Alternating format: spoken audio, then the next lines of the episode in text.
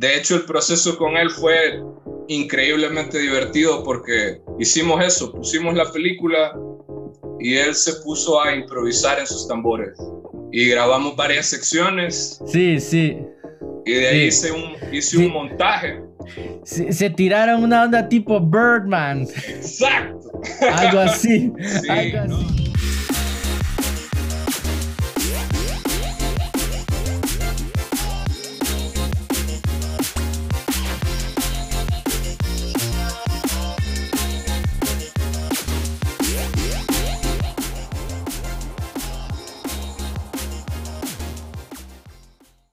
Hola mundo, hola Latinoamérica, bienvenidos a un episodio más de Hablando Nerdy con Tuli. Y el día de hoy tengo a un invitado especial, un amigo mío desde hace varios años, eh, hemos hablado de música, hemos hablado de composición, yo he trabajado con él en varios proyectos, así que me alegra mucho tener a Jorge Ramos como invitado porque para mí es un músico con vasta experiencia. Y pues hoy vamos a tener esa conversación de este, esto que es los procesos creativos, la creación musical, la composición musical y pues lo que es tener una, una carrera musical. Pues entonces nos vamos con esta conversación de George. Los invito a mantenerse en todo el episodio ya que al final tenemos música de George. Vamos a tener una sesión de George. Entonces, bienvenidos todos a este episodio y nos vamos con la conversación.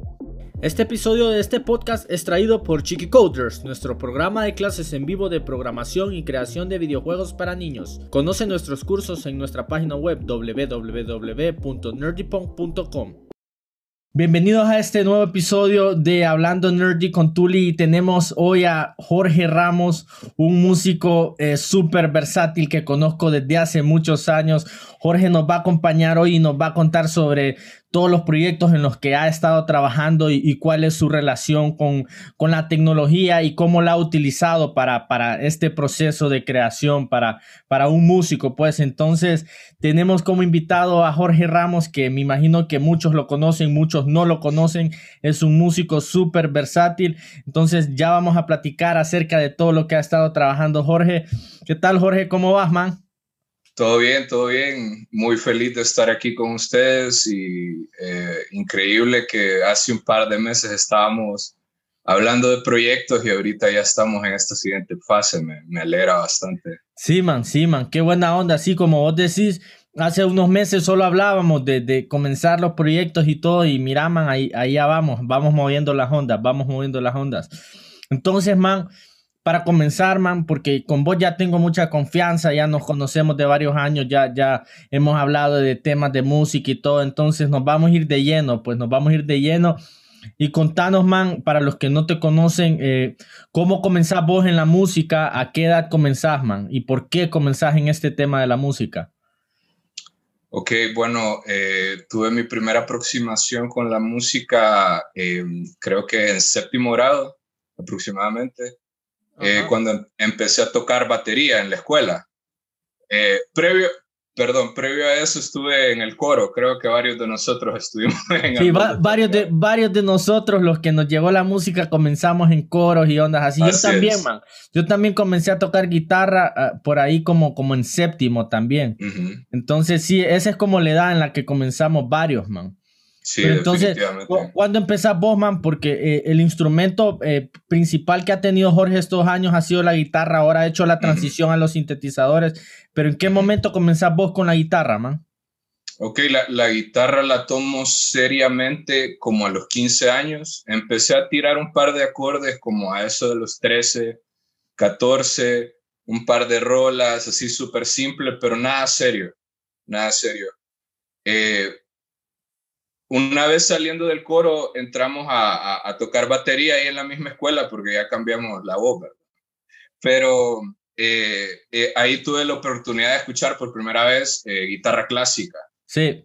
Y me enganchó completamente, o sea, y no, no, solo, no solo escucharla, sino que era ver a alguien de mi edad interpretarla y poder tener esa cercanía con el instrumento eh, me dejó como enganchado. Sí, man. Pero como de 13 a 15 estuve experimentando, como te digo, con la batería, sí. Eh, de, la escuela, lógicamente. sí, sí. Eh, el bajo, los instrumentos que había a mano, pero finalmente me quedé con la guitarra porque era el instrumento que tenía a mano. Entonces, eh, la, la acústica la agarré así como en serio a partir de mis 15 más o menos. Y, y ya, ya llevándola progresivamente fui aumentando la cantidad de horas. Eh, hasta, creo que hasta los 18 años logré conseguir mi primera guitarra eléctrica. Sí, man. Y, y ahí ya cambió la cosa. E, esa es toda una experiencia, man. La primera guitarra eléctrica para, para, para muchos guitarristas, man. E, es, toda, es como te explota la cabeza comenzar con eso, man. Te abre todo, todo otro mundo, man. entonces, cuando, no sé, man, si vos comenzaste antes de tener tu primera guitarra eléctrica o cuando ya la tenías, pero ¿en qué momento comenzás vos a, componer tu música? Porque con vos hemos hablado del tema de, de lo de la resistencia, man, lo de la página en blanco. Ya, ya hemos hablado de, de, aquel libro de, The War of Art y de ese tema que, que, que, que, nos cala pues a, a, varios, a, varios artistas, creadores o de cualquier campo en realidad, man. Ese, ese libro le cala a cualquiera. Entonces, ¿cómo empezás vos, man, a, vencer eso que llamamos eh, eso de la, la, resistencia, esa fuerza invisible, man? Para comenzar a crear, man. ¿Comenzás con la guitarra acústica o con la eléctrica, man? inicialmente fue con la acústica. Eh, me acuerdo que mucho de mi práctica inicialmente no consistía en llevar acordes o escalas, sino solo tocar. O sea, solo agarraba el instrumento y, buscaba notas que sonaban coherentes dentro de lo que conocía en ese momento. Eh, entonces creo que desde un principio he tratado de, como crear mis pequeñas melodías y ejecutarlas, trabajarlas y expandirlas. Y creo que todo empezó así como, ¿cómo practico si no tengo acceso en... Cuando tenía 15 años no teníamos internet de alta velocidad. Sí, exacto. No tenía maestro de jazz ni de rock, Nada de eso. Entonces era puro oído.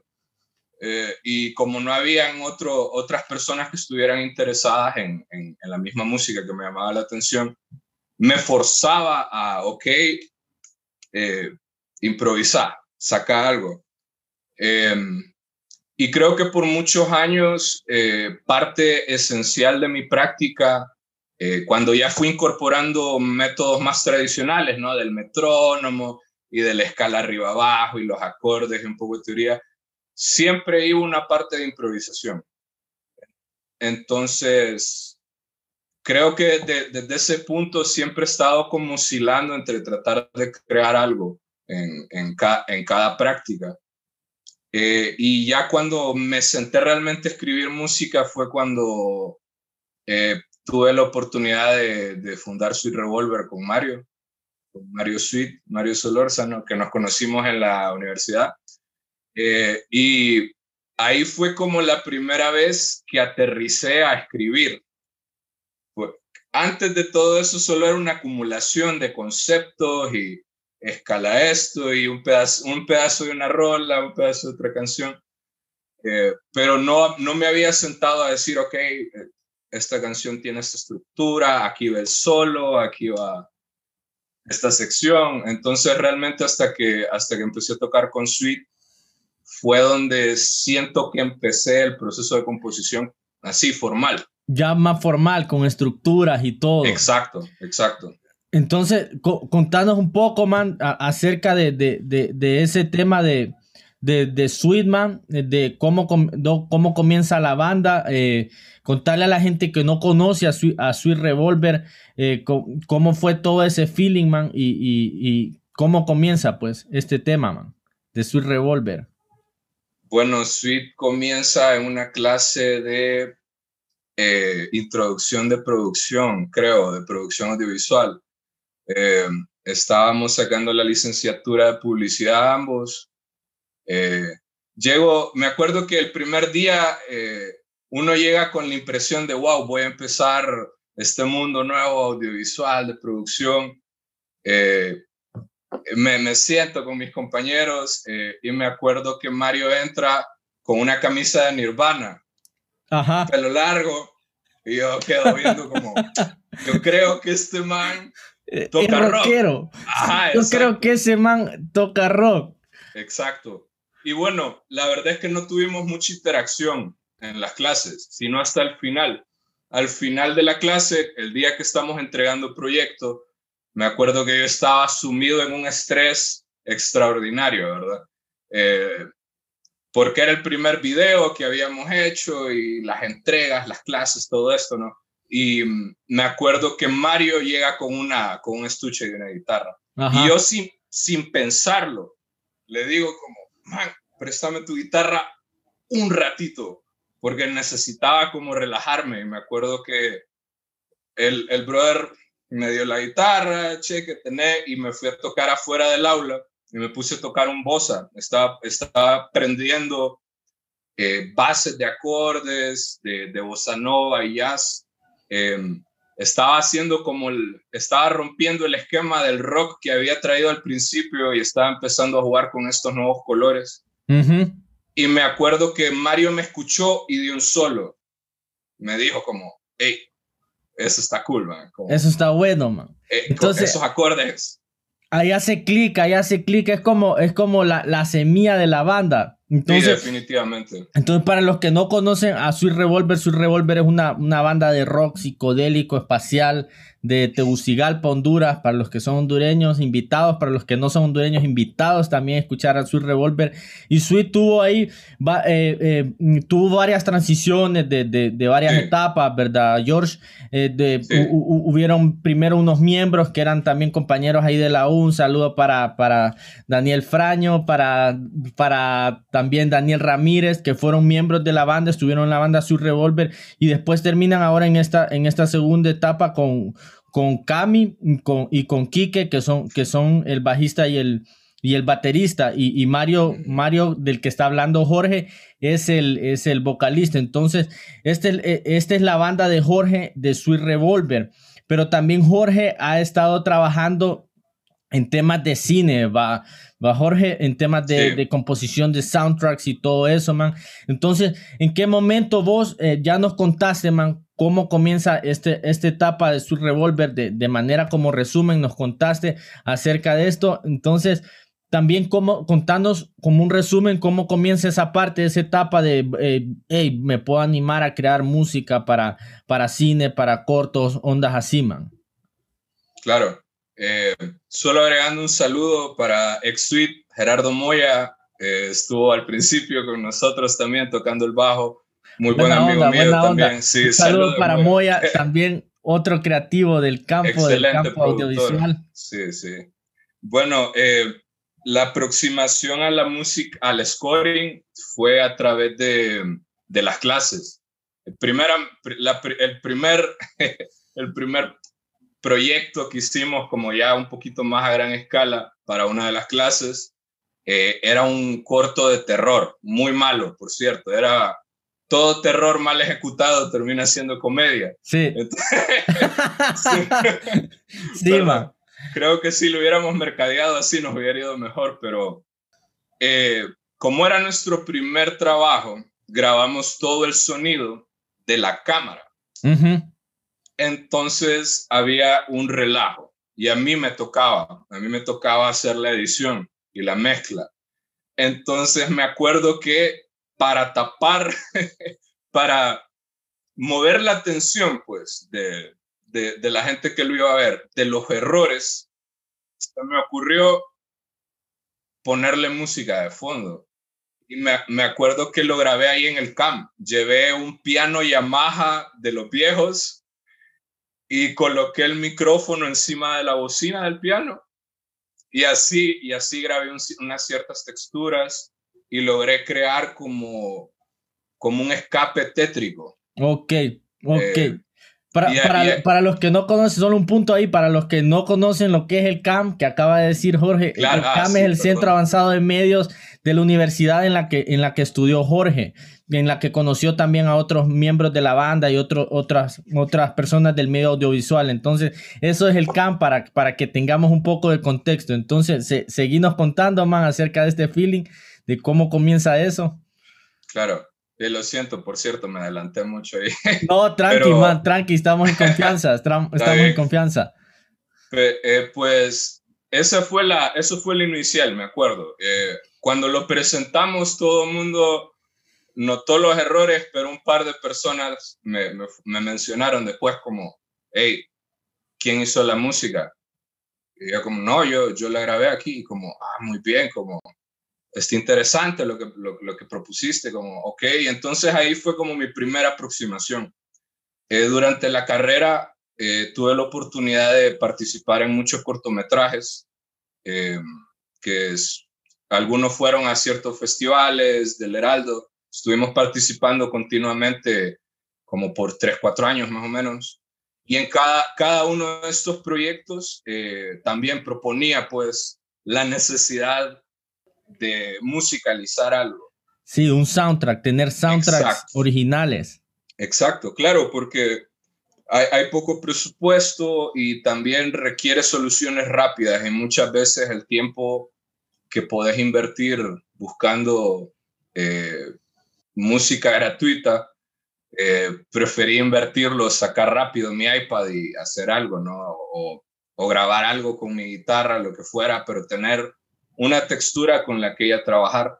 Sí, man. Em, y eventualmente, pues todos estos trabajos me llevaron a, a, conseguir el score de la película 90 minutos. Ajá, contando 90 minutos, man. Uh, espectacular, o sea, siento yo que ese fue como el empujón que me hacía falta, como, como, como la señal, como decir, eh, pues, podés hacer música, podemos tratar de hacer esto.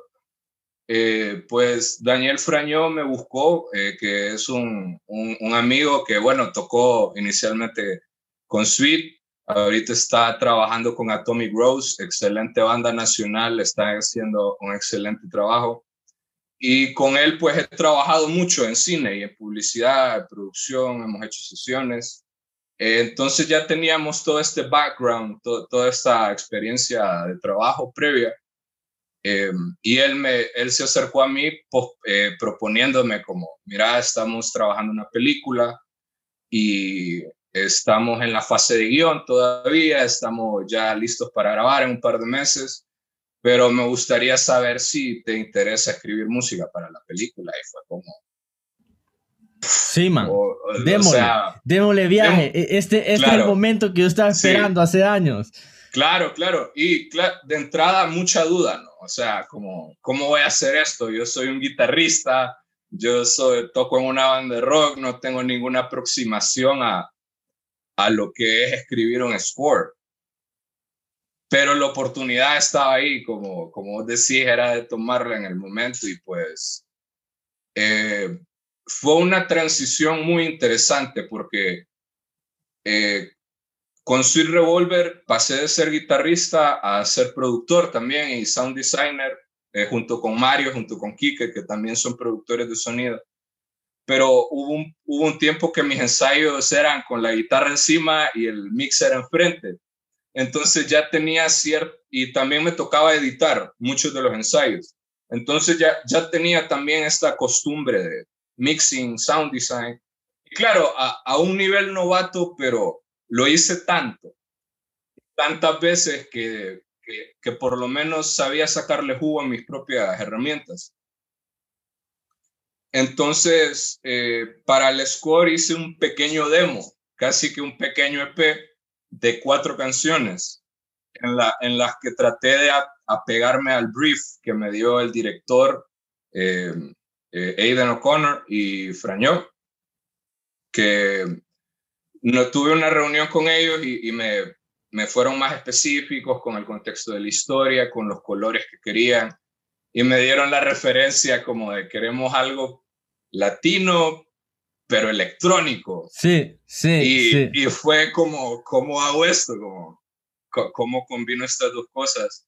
Y me, me dieron la referencia específica de Gustavo Santaolalla y Trent Reznor y Atticus Ross. Y estuve, estuve consumiendo pues material de, de, de estos escritores, empecé a explorar en el internet y me fui pues a, consumir la mayor cantidad posible de, de información acerca de, de scoring, de, de, música electrónica, de producción.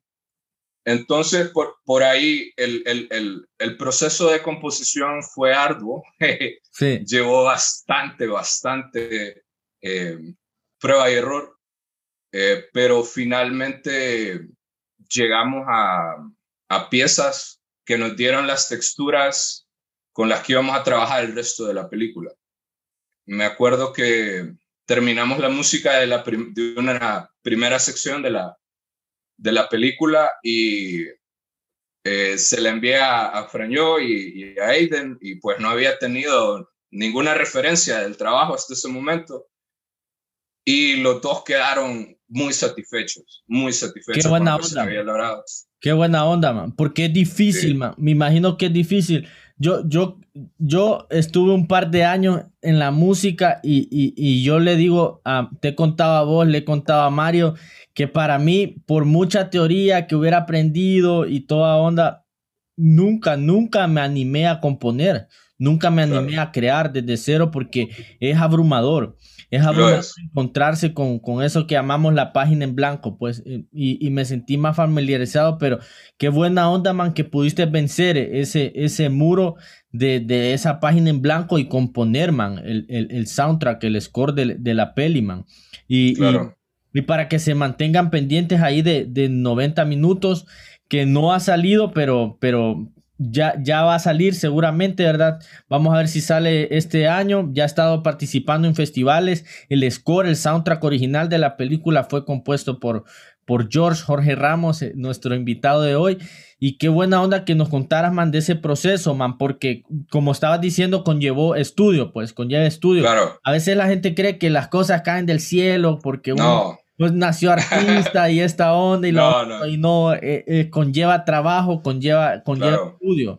Pero qué bueno, man, que, que, que, nos contaste cómo, cómo nace, pues, ese proceso de, de crear algo desde cero que no habías hecho antes, pues, que no habías hecho antes, Pero entonces... tuve la Seguí, man. tranqui, ah, tranqui. no. te quería, solo te quería agregar que tuve la ventaja de, de que estaba escribiendo para la película. Entonces, eh, escribir sin ninguna referencia eh, es, creo que un proceso distinto, pero en este caso, casi que en varias ocasiones la película eh, grababa la música a la par de la proyección para poder apegarme al ritmo. Y de hecho, tuve la participación que se me había olvidado mencionar de Miguel eh, Cami, batero de Sweet, Miguel Vélez, uno de mis músicos favoritos. Eh, o sea, ese tipo también, una contribución inmensa, inmensa. Saludos para vos, hermano. Una contribución inmensa en, mi proceso y en mi progreso como músico también, así como fue conocer a Mario y a Kike. Eh, él me contribuyó para grabar parte del score. De hecho, sus tambores están también en, en, la composición. Y de hecho, el proceso con él fue increíblemente divertido porque hicimos eso, pusimos la película y él se puso a improvisar en sus tambores. Y grabamos varias secciones. Sí, sí. Y de ahí hice un, hice un montaje se, tiraron una onda tipo Birdman. Exacto. algo así. algo así, un eh, feeling así. Exacto. Yo necesitaba plasmar eso en esa película. Como si este es mi primer score, quiero hacerle un homenaje a, a esta película que me marcó tanto. Eh, a un montón de gente. Antes de que se me ocurriera escribir música para cualquier cosa, esa película fue como esto es un score moderno, esto es como un approach moderno. Pero sí, solo quería mencionar eso, que fue parte también súper, súper divertida de, de, la composición, pues. pero, pero qué buena onda que lo manejaron así, man, de estar viendo la proyección y todo y, y, adaptarse al ritmo, man. Que, otro nivel que lo manejaron de esa manera. Yo no sabía, man. Yo a pesar de que los conozco a los dos, a vos y a Cami, no sabía que habían manejado la parte de, de la composición de esa manera, viendo la, la proyección, pero, pero qué, qué, qué, qué, bien, man. Qué bien ese proceso creativo, man. Pero yo, yo, yo he escuchado eh, eh, este trabajo de, de, lo que trabajaste en 90 minutos, man. He escuchado tu trabajo de Sweet Revolver y todo. pero también eh, yo sé que has trabajado con, eh, con el tema de la música electrónica los últimos años, man. Entonces, ¿en qué momento, man, vos pasás de ser, porque yo, yo, yo entiendo pues cómo es pasar de ser una cosa a ser otra, pero uno no se da cuenta como, hey, ¿en qué momento pasé de esto a esto? Entonces, ¿en qué momento pasás vos, man, de, ser ese, ese rockero empedernido eh, que toca guitarra? Porque yo entiendo, pues yo entiendo, yo, yo fui también así. ¿En qué momento pasás de, ser así a tocar música electrónica, man? ¿A, ¿Te animás con este tema de los sintetizadores? Uf, bueno, eh, ese, eso fue algo que estuve viendo desde hace muchos años. O sea, creo, honestamente creo que esa, eso, eso nace cuando empiezo a ir como raves, eh, cuando tenía 18, 19, cuando disponíamos más del sueño, ¿verdad? Sí, sí. ahora, ya, ahora ya no puedo. Sí, pero, pero me encantaba ir a estas fiestas, ¿no? Eh, el sonido, sobre todo el sonido, eso, eso era lo que más me cautivaba. Y ver esta mesa llena de juguetes, luces, eh, me acuerdo que le encontraba algo de similitud a, a, lo de los pedales en la guitarra, ¿no? Sí, exacto. Todos estos switches y entonces, creo que empieza ahí, eh, exposición. Iba a esta fiesta, escuchaba la música, y mucho de mi, de, mi, de mi feeling en esta fiesta era ir a encontrar el punto donde la música se escuchara mejor. Y quedarte ahí solo como recibiendo estos delays, estos efectos. El mero nerd de audio. El mero nerd de audio. Sí, sí, man. Sí, sí, quien va a investigar de audio a una fiesta, ¿no? sí, sí, man. Sí, man. Sí te entiendo. Pues creo que comenzó ahí y estuve, pues creo que para el 2010, 2012, por estas fechas, Korg anuncia los Korg Volcas para esas fechas. No sé si estoy bien en las fechas, pero estamos hablando de, hace, hace un buen rato. Hace un buen rato. Entonces son estos mini sintetizadores. Bueno, aquí tengo uno. Lo, lo mostralo, mostralo.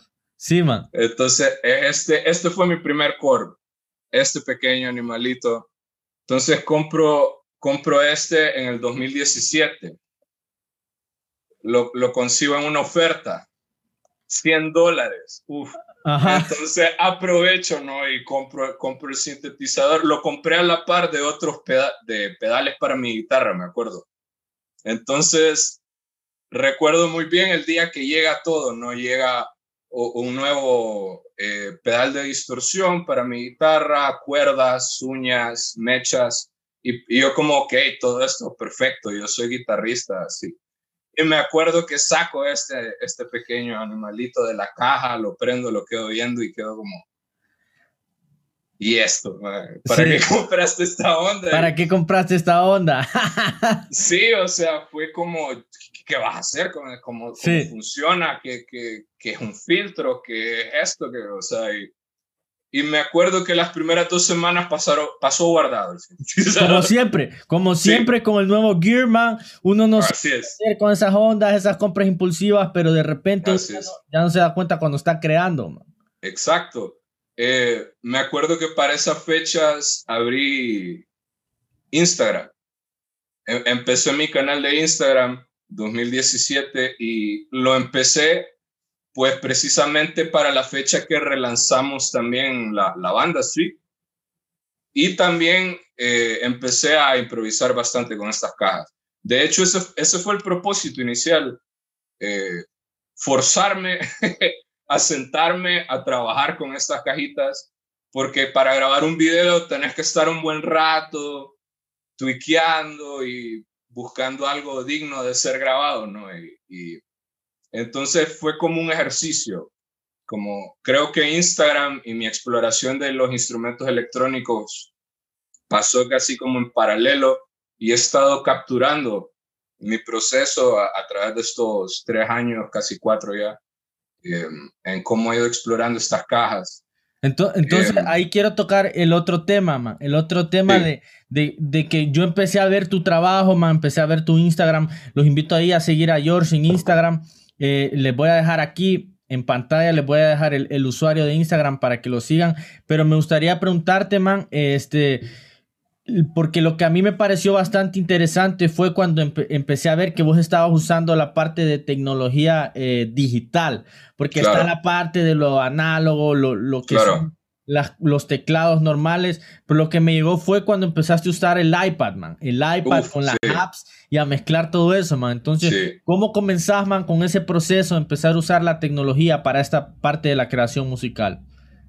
Bueno, perdón, creo que el aproximamiento a la tecnología comienza con mi primera pedalera, ¿no? De, guitarra, porque comprar un amplificador en este país es muy caro. Y lo, lo, más cercano a tener una caja portátil con varios efectos y distorsiones era un pedal digital. Y creo, creo que ahí empieza como, como, como esa aproximación a, a, a la tecnología porque inmediatamente estoy usando una computadora para simular un amplificador. Desde ahí, pues comienza esta onda de eh, empezar a buscar dentro de cada una de estas cajas sonidos. Y era algo que al principio lo encontraba tedioso, pero de ahí pasaba horas, horas en este sound design. Em, y creo que comienza con, con, el primer pedal Zoom que compré, eh, G1, creo, G1 On, creo, mucho tiempo atrás. Eh, y este pedal tenía una, una, salida USB, lo que significa que podía grabar mi guitarra saliendo del pedal a la computadora y ahí empieza el foco. Eh, y ahí empecé haciendo demos en Audition, me acuerdo. Eh, creo que ahí empieza todo ese juego con, con la tecnología. adelantándonos hacia cuando comienzo con, con lo del iPad, eh, el iPad casualmente, mi primer iPad la compro el mismo año que compro eh, mis Corvus. Eh, Exacto, sí.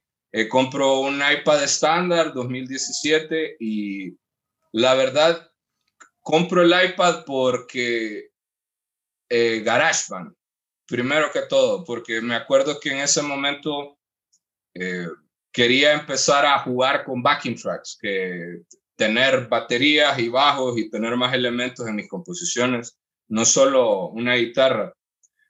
Eh, pero por alguna de esas casualidades, un día encuentro un video en, en, YouTube de un artista que creo que fue una de mis inspiraciones principales para dar este salto, eh, que se llama Perplex On. Ajá. Es un artista, de, es un productor iOS. Ajá. Full iOS full iOS y full sintetizadores modernos, como el Volca. Entonces él tiene, de hecho el primer video que vi fue este tipo estaba con un iPad y con unos Volcas. todo estaba conectado y funcionando a la vez y me explotó la cabeza por completo. Yo dije, ¿cómo es posible que pueda hacer algo tan complejo con un iPad? Sí, sí. Eh, eso fue como, porque hasta el momento eh, Mario me acuerdo que me había enseñado GarageBand en su iPad, pero de, y él pues tenía muchos demos que me enseñaba dentro de la, del iPad que sonaban muy bien, pero no había visto el otro mundo, las otras apps o los mixers, los efectos y todas las herramientas que hay a, a mano ahorita. Pero por ahí comienzo en el 2017 con, con, con esas referencias y, y, también con esta curiosidad de finalmente eh, probar a hacer música electrónica, porque creo que a pesar de que el rock ha sido fundamental, siempre he escuchado rock progresivo también. Eh, y también eh, géneros más modernos de metal progresivo que ya incluyen sintetizadores. Eh, o bueno, desde, desde, escuchar The Beatles con el, con el Mellotron o Pink Floyd, todas estas bandas estaban usando sintetizadores eh, porque este es un instrumento de 1950. Así es. Es algo que viene. Sí, desde ya atrás. tiene 70 años. El, sonido Es del, el sonido es del futuro, pero el invento es de ya días. Exacto, sí, definitivamente. Entonces, eh, el iPad, pues se ha convertido hasta el momento en una herramienta de nunca acabar. Sí, man, es Algo, es, un, es una fuente de inspiración y de música constante. Y se ha convertido, eh, creo que en mi instrumento favorito. A pesar de que... otro nivel, man? Sí, sí. A pesar de que la guitarra siempre sigue siendo algo que sigo explorando, que sigo estudiando y que pienso incorporar a todos estos procesos eh, con el iPad, pero definitivamente me sorprende al punto que ahorita puedo realmente como hasta escribir jazz en un iPad con AI computarizados o con audio modeling que simula un saxofón y es increíble, ¿no? Que es como andar un Game Boy musical, algo así. Sí, man. Sí, man. Sí, man. Pero ¿qué otro nivel, man? Porque la tecnología nos da, nos da esas facilidades ahora, man. Uno a veces se quiere meter en, rollos eh, puristas, fundamentalistas, cómo hacer la música o cómo hacer una u otra cosa, pero la verdad es que la tecnología ya nos facilita mucho la vida, man. Y es de aprovecharla al máximo, man. Entonces, comenzás con este tema de las iPads, man, de la tecnología, usar las apps y todo. Y todo esto te lleva a, ya empezar a crear tu propia música electrónica, ¿verdad? Entonces, para, para, los que no conocen eh, la música de George, George eh, lanzó el año pasado, 2020, lanzó su primer EP solista llamado La Lluvia Sagrada. Entonces, man, contanos cómo fue ese proceso, man, de la, de la, producción de La Lluvia Sagrada, de dónde nace, man, la inspiración, eh, la parte técnica, musical, de cómo trabajaste todo, todo el EP, man. Claro. Bueno, el concepto del álbum nace hace un par de años cuando estábamos sumergidos en las quemas famosas quemas de Tegucigalpa, qué horror, ¿no? Eh, una catástrofe ambiental un año tras otro. Eh, y recuerdo muy bien cómo la lluvia viene y de repente limpia todo. Eh, me acuerdo que eso fue como algo que me, me quedó me quedó en mente, ¿no? Como ver cómo a pesar de que nos portamos de la peor forma con la naturaleza, ella tiene una forma de balancearse, ¿no? Sí, man. De, recalibrar todo, todo el daño que hacemos. Y entonces, y por otro lado también, eh, creo que es un homenaje a, a eso, ¿no? A, los procesos naturales, a, a cómo lo que, lo que mencionabas hace un, hace un momento de cómo uno a veces se desespera por tener las cosas pronto o por, por porque los procesos sean lo más rápido posible y creo que e, eso era parte de lo que quería capturar, que eh, estos procesos ayudan a deconstruir y a sanar también. Entonces creo que ese, esa era la base, ¿no? De, dar a plasmar de una forma completamente abstracta eh, los ciclos de la naturaleza, de, cómo, de cómo nos afectan, de, cómo afectan nuestros entornos. Entonces, el concepto viene de ahí directamente, no quiero, quiero anclarlo a eso, por más de que sea música instrumental. No, pero, pero, pero qué buena onda, man, que, que, que, esa es la semilla, pues, del sonido, de lo, de lo que plasmaste ahí, man. Pero eh, en, la parte, en la parte musical, man, eh, eh, ¿cómo empezás a trabajar el concepto del EP? ¿Cómo agarras este tema y decís, bueno, voy a intentar tomar todo este concepto de la lluvia y, y e intentar plasmarlo en, sonidos? ¿Y qué gear usaste, man, para plasmar todo esto, man? Bueno, la, la verdad empecé a, escribir el EP y de ahí vino el nombre. Pero, pero el concepto sí, sí viene fundamentado dentro, no solo que no lo podía, no lo había aterrizado. Eh, pero creo que comienza con, con esta urgencia que nos trae el COVID. Ajá. El encierro. Sí, la cuarentena, la cuarentena, sí. Fue, Fue el, era el momento, era el momento. O sea, tuve un mal principio de año por, por ciertas situaciones de salud a nivel personal. Eh, más el encierro, más la tensión de, de, lo que se venía, que no sabíamos, no eran los primeros meses del año. Así es, man. Y la, la, crisis estaba en pleno apogeo y, y me pregunté a mí mismo, ¿qué, qué, qué hacemos, bueno, con todo este tiempo? Sí, así es, man. Ahí me cayó el 20 como de, bueno, este es el año donde comenzamos a escribir nuestra propia música. Así es. Sí, este es el año que, que ya nos ponemos el, el, gorro completamente de producer. Ok, vamos a producir música. Eh, técnicamente hablando, todo, como te había mencionado antes, comienza con el iPad. Sí, pero, pero ¿qué otro nivel, man? ¿Qué otro nivel? Sí. Que esa es la herramienta ahora. Claro, claro. Eh, porque me da la, la facilidad de estar en el patio, de estar en la sala, de salir a la calle y, y tener con mascarilla y protección. Pero tener un espacio portátil, pues un estudio portátil donde puedo desarrollar ideas. Eh, entonces, comencé con una, una app eh, que es una drone machine eh, de Amplify que se Ajá. llama Groovebox. Ajá. Es una app freemium eh, la pueden conseguir si tienen iOS, la pueden probar gratuita, es un excelente secuenciador y sintetizador.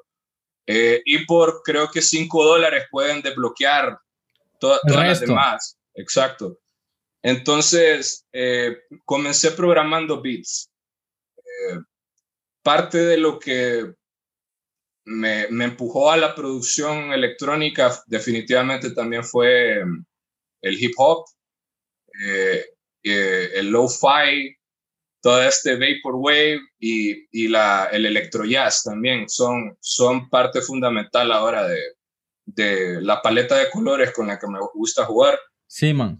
Eh, pero sí, comencé programando beats y cuando ya tenía como entre 8 o 9 beats, solo los tambores, los pasé a Ableton, a la computadora. Entonces, literalmente agarré un cable, puff, directo a la interfaz y lo grabé así el audio. Así. Ah, Entonces, una vez teniendo los drums, eh, comienza el proceso de composición, eh, generalmente con bass, con bajo.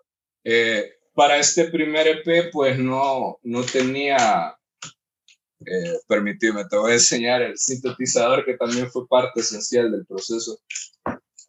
Ah, este, este es mi favorito, creo, hasta el momento.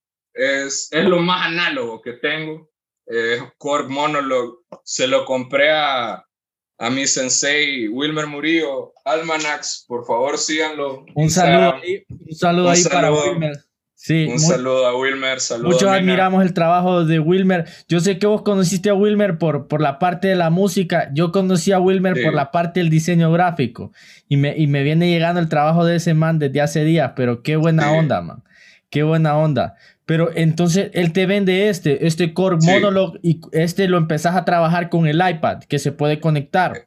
Exacto. Entonces eh, lo conecté a la interfaz de la computadora que tiene un conector MIDI.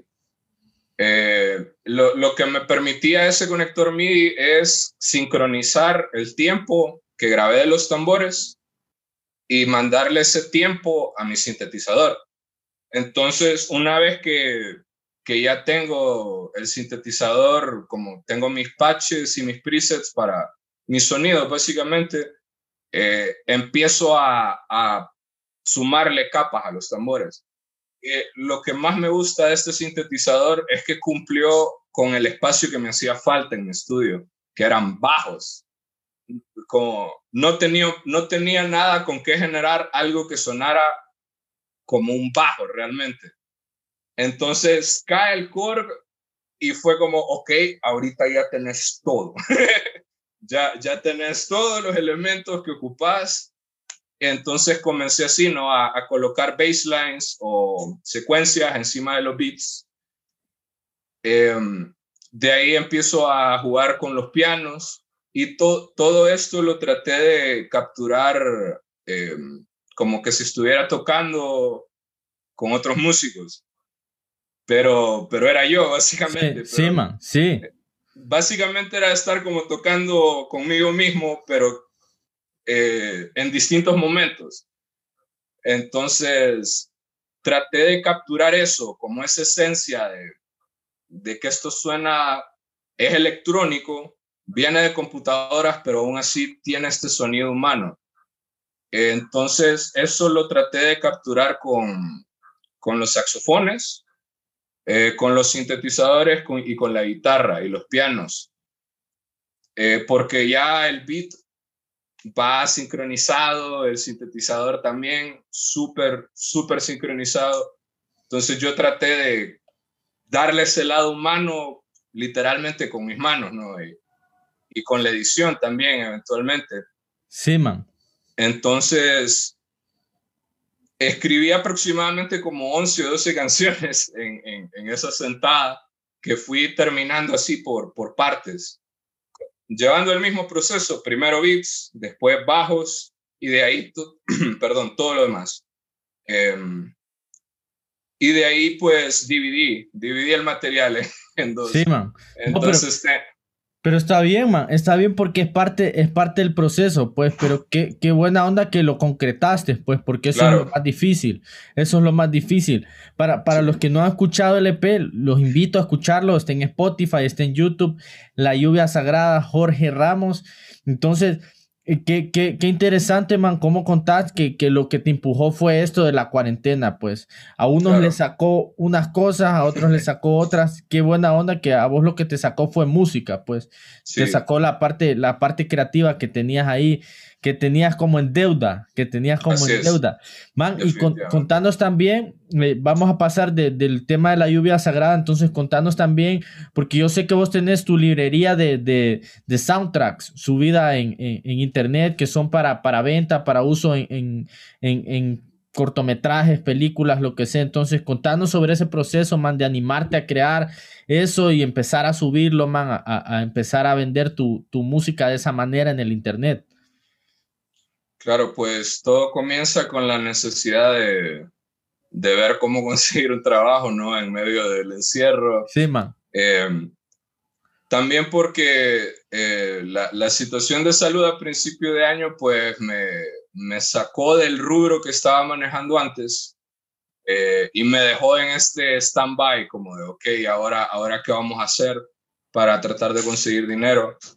Entonces creo que se me dieron todas las oportunidades o todas las señales de que tenía que intentarlo, por lo menos. Em, y buscando ideas de cómo monetizar música en YouTube, pues fui a dar a varios de estos proyectos que estoy llevando ahorita. Em, la verdad comienza con eso, ¿no? Con, con las ganas de, de hacer dinero de alguna forma online. Sí. Eh, y también lo tomé como un ejercicio de producción. Y de composición. exacto, claro. Porque era la par. Eh, estaba componiendo La lluvia sagrada eh, y en mi tiempo eh, de ocio. Libre. sí, en mi tiempo libre. procrastinaba trabajando en, la librería. Sí. Porque era música más cíclica, ¿no? Haces un loop de 16 compases y lo puedes expandir. Entonces era un proceso más sencillo, más rápido. Eh, mucho de eso lo trabajé solo en la computadora, con un teclado MIDI, con los instrumentos de Ableton.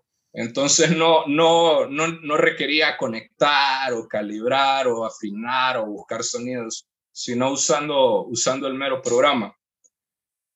Entonces por ahí comienza y, también tratando de meter el dedo en varios géneros, o sea, explorar desde música corporativa hasta música ya más electrónica moderna. Pero está bueno, está bien, pues, porque hay que animarse, pues, para los que tienen miedo ahí de animarse a probar algo, pruébenlo, prueben crear eso, prueben crear eso que les da miedo.